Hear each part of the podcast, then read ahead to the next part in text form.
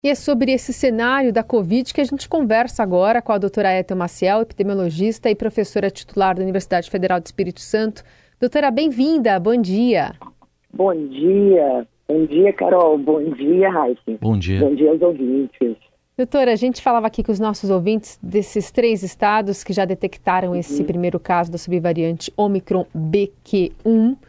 E a gente uhum. quer entender o que se sabe já dessa nova variante e os riscos que ela traz para o Brasil nesse momento. Então, Carol, é uma subvariante da Omicron, então a gente continua com essa circulação mais expressiva dessa variante de preocupação, a Omicron. Então, a, a BQ1 é uma subvariante, assim como a gente teve aquela onda o ano passado uh, da B1, B2, então agora a gente depois tivemos da B4, B5, né, uma, uma, uma onda bem menor, né, e agora a gente tem essa, essa, esse, esse subtipo da variante Ômicron. Assim como essas variantes, essa, esses subtipos da variante Ômicron, Carol, elas são muito transmissíveis e a gente já vem acompanhando desde o início, né, desde a onda do, do início eu estou falando do ano passado, na verdade é o início de 2022, foi final de 2021 para 2022 que, que surge a Ômicron. É, a gente viu que ela tem um impacto grande na efetividade das vacinas para infecções leves. Então, a gente tem muita reinfecção e nós temos uma, uma transmissão grande, inclusive com algo que a gente não tinha visto nas ondas anteriores de outras variantes, que é muitas pessoas na mesma casa, né, é, transmitindo umas para as outras, então uma transmissão muito maior. Então essa essa subvariante, né, ela segue a mesma linha dessas outras da Ômicron, bastante transmissível, mas até o momento nós não temos indicativo de que ela cause mais casos graves. Então, até o momento, as nossas vacinas continuam aí protegendo com uma, uma efetividade é, muito boa para doenças mais graves, Carol. Então, isso é, é importante né, dizer aqui para os nossos ouvintes.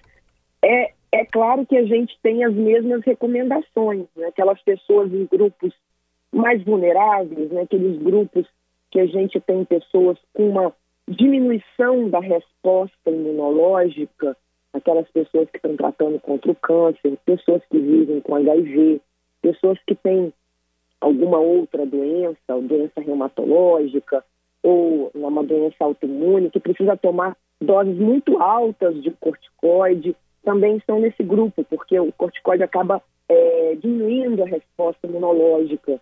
Então, é, essas pessoas elas estariam, assim como nas outras ondas, né, é, com maior probabilidade de desenvolver doença mais grave. Então, precisa redobrar os cuidados.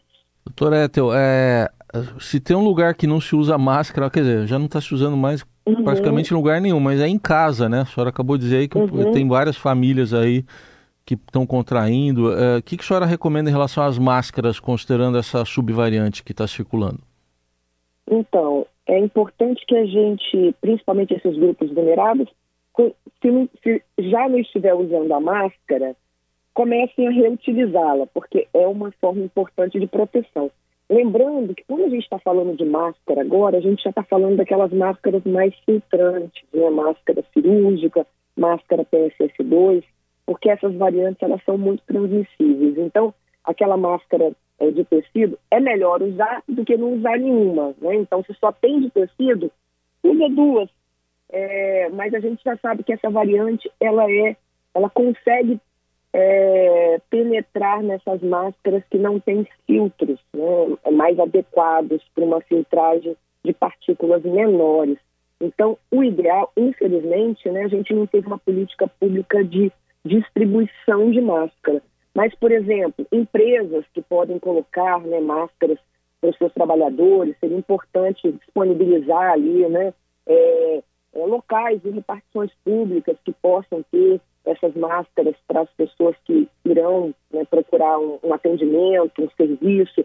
Também seria importante né, ter uma caixa ali de máscara que as pessoas pudessem utilizar. principalmente nesses locais onde tem atendimento de muitas pessoas. Então, mas em relação à casa, por exemplo, se você está com uma, um início de uma síndrome gripal, não estou me sentindo bem, comecei hoje com uma dor de cabeça, ou estou me sentindo naquele corpo ruim, né? Que a gente começa assim, uma virose. E se você tiver principalmente pessoas em grupo de risco em casa, é, o ideal é que você procure o teste, mas enquanto não faz o teste, não chega o resultado, usa máscara nos locais comuns da casa, procure ficar é, mais afastado, né, principalmente dessas pessoas mais vulneráveis. E, e, uma outra coisa que eu queria chamar a atenção, a gente está vendo um, um sintoma diferente nessa, nessa subvariante, na BQ1, que é aquela afonia, né? A pessoa perde a voz, então ela vai ficando rouca. É, tem sido uma, uma característica de um achado maior nesse subtipo. Então, prestar atenção. A pessoa, de repente, começa a ficar rouca. Então, não estou sentindo nada muito diferente, mas minha voz está é, tá estranha. É, muito provavelmente pode ser a Covid. Hum. Bom, doutora, eu trouxe aqui algumas informações de que essa as nossas vacinas continuam protegendo de casos graves. Essa variante uhum. continua sendo muito transmissível. É, e tem esse sintoma muito parecido, né? Sintomas leves de um, de um resfriado, algo que a gente já estava ali corriqueiramente enfrentando. Tem esse sintoma além, que é o da perda da voz, já que a gente pode ter uhum. essa afonia. Queria colocar no contexto duas questões, doutora Ethel, que é, as pessoas muitas vezes estão uh, com com receio muito mais de contrair essa, essa variante ou a, o coronavírus uhum. hoje por medo da Covid longa, né? Porque muitas uhum. vezes se faz essa associação de que mesmo que o sintoma é leve, é, alguns outros sintomas podem é, continuar ao longo do tempo e muitas já estão desprezando o teste. Por mais que a gente tenha dito aqui que esses testes estão mostrando um, um aumento, é, muitas pessoas encaram aí como um resfriadinho e nem, nem considera fazer um teste se não tem um, outros sintomas. É, quais as preocupações sobre esses dois aspectos? Principalmente se você convive, né? se você fica na sua casa sozinho, você não tem ninguém, não teria grandes problemas, né, Carol? Mas não é a realidade. Nós vivemos numa sociedade. E como é uma doença transmissível, principalmente, por exemplo, você vai pegar um transporte coletivo ou você vai para um local de trabalho com outras pessoas que é, têm outras doenças, não, que talvez você nem saiba. Então você acaba mesmo que para você seja uma doença, vou colocar entre aspas, né, Carol, mais leve, mas não necessariamente para quem você vai transmitir, isso pode ser é, com a mesma, com a, vamos dizer, uma diminuição de gravidade, né? Então, a gente sempre, em doença transmissível, a gente não pode pensar só na gente, nós temos que pensar nesse contexto das pessoas que estão ao nosso redor. Não só a nossa família, mas todas as pessoas que a gente vai entrar em contato e pode aí transmitir para ela. A outra coisa, Carol, é que a gente fica sem parâmetro o serviço público, né, que vai fazer as políticas públicas, é, e aí os nossos estados, né, municípios e o próprio governo federal, quando você não procura o teste, a gente não sabe qual o percentual de pessoas que estão ficando doente. Lembrando aqui para o nosso ouvinte que há sempre uma preparação do serviço de saúde, que um percentual dessas pessoas que ficam infectadas, doentes, podem chegar à gravidade. Então a gente já sabe aí, né, em torno de 15%. Então é muito importante que o, o a gestão né, dos serviços, nossos órgãos de vigilância, possam ter um parâmetro mais correto de quantas pessoas estão adoecendo para fazer uma previsão, por exemplo, de necessidade de aumento de leito, de necessidade de uh, aumento de compra de medicamentos específicos.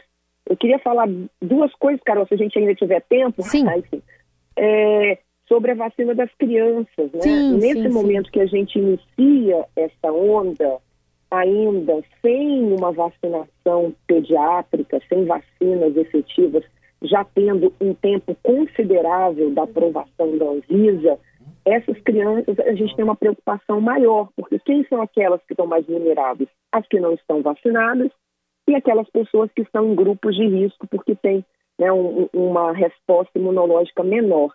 E nesse sentido, a gente está com um grupo de crianças aí que temos vacinas aprovadas, vacinas existem para elas, e elas, uh, enfim, o governo ainda não providenciou essas vacinas. Então a gente tem que aqui chamar atenção para que essas vacinas cheguem o mais rápido possível para essas crianças. Uhum. A outra coisa é que o governo fez uma limitação para crianças com comorbidade.